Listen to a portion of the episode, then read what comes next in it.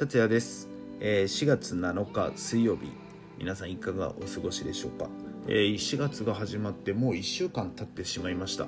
えー皆さんいかがお過ごしですか？4月になってから何か新しく始めたこととか？なんかね4月はやっぱりこの春何か始めるにはいい時期だと思います、えまだ何もしてないよっていう方はね何か始めるのもいいんじゃないかなって思います、え今日はですねマンボウのお話、えー最近よくなんかマンボウっていう言葉皆さん耳にしませんか？なんかねなんだろうマンボウってってあの魚のマンボウではないんだなっていうね、まあ、率直な意見。そしてまあ調べたらマンボウの正式名称は、えーまん延防止等重点措置。まあコロナによってこのマンボウっていう言葉が生まれたんですけどもそもそもマンボウと緊急事態宣言って皆さん何が違うかご存知ですか？なんかマンボウマンボウ言ってるけどなんかマンボウと緊急事態宣言の違いは何なんだろうなって思ってね。いろいろとなんかもう緊急事態宣言でいいんじゃないかなって思ったり。そしてねちょっといろいろ調べてみたんですけどもまず、えーマンボウっていうのはねあのとその緊急事態宣言の違いとしては対象地域が違う。うんなんだろう。ななんかあのねあのマンボウは、えー首相が都道府県に発令してから、えー都道府県知事が決定する、うん、緊急事態宣言っていうのはもう首相が、えーもう緊急事態宣言ですっていうのが緊急事態。マンボウは、えー首相が都道府県にお願いをしてそして、えー都道府県の知事が決定するみたいです。それがマンボウと緊急事態の違い。あとは、えー出される目安が違うって書いてありますね。うんなんか、えー緊急事態宣言は、えー感染状況がステージ4まで上がった時に、えー出される。一方でマンボウはステージ3で適用が想定される。まあこのステージ3とステージ4のまあそこがよく俺もよく分かってないんでね。まあマンボウまあ要するに、えーまん延防止等重点措置。まあ、マンボウが出たら、まあ、ステージ3ぐらいなんだなって思っていただければいいのかなと。かあと、えー対策内容はね実はほぼ同じなんですよ。だからなんだろうな。あのこのマンボウと緊急事態宣言ほぼほぼ一緒じゃねえっていう話なんですけどもまああのよりなんか低めから出せるのがマンボウなんだなって思いますね。まあどちらにしてもまあマンボウや緊急事態宣言が出されたらまあ気をつけようよっていう話なのかなって思います。またねもう俺はなんかマンボウって言ったらなんか魚のマンボウの方が気になってしまって、まあ、そちらもねちょっといろいろ調べてみたんですよ。そしたらなんかねマンボウってすぐ死ぬんだよねっていう記事を見つけてなんかねマンボウって魚業界業界でもないんだけど魚の中では、えー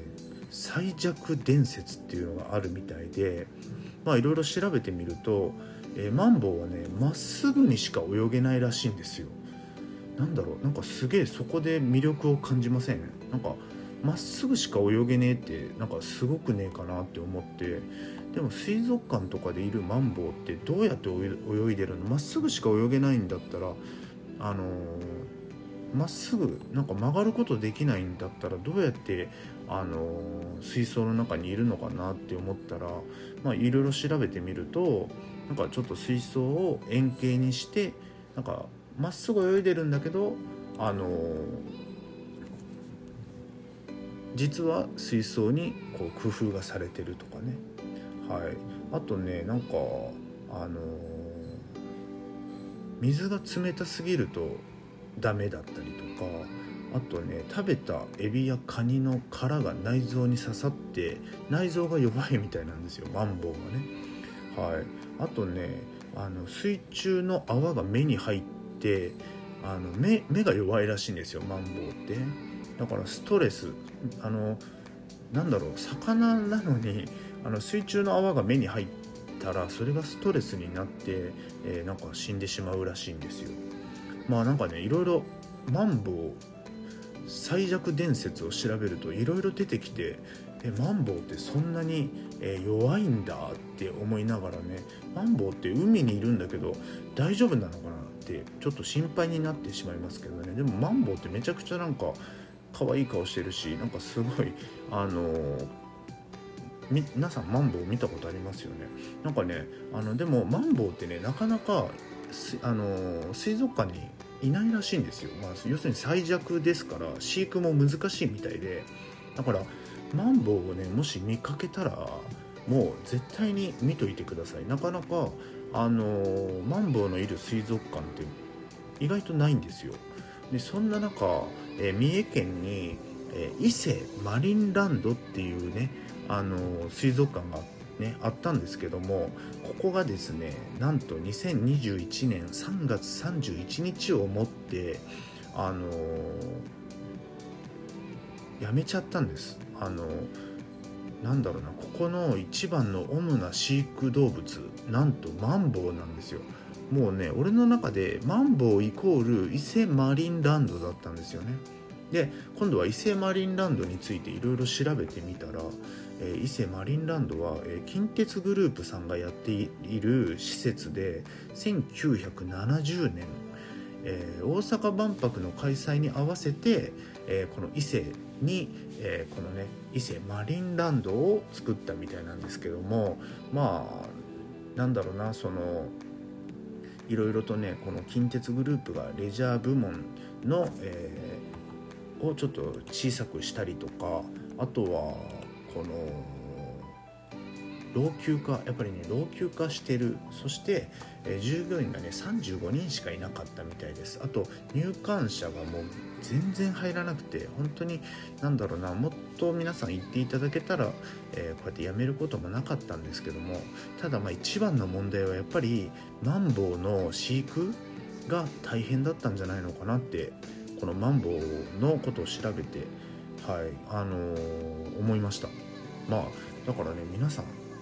えー、マンボウを見つけたらまたどこにいたとか教えていただけたらまたマンボウ俺も見に行きたいんで、えー、皆さんのお近くでもしマンボウがいる水族館があるんであれば教えていただけると嬉しいです、えー、今日はですねマンボウについてのお話でした。よかったらまたねあの月曜日から金曜日、え8時から、えーワンテーマワントークで喋っていますのでよかったらまた是非遊びに来てくれると嬉しいです。達也でした。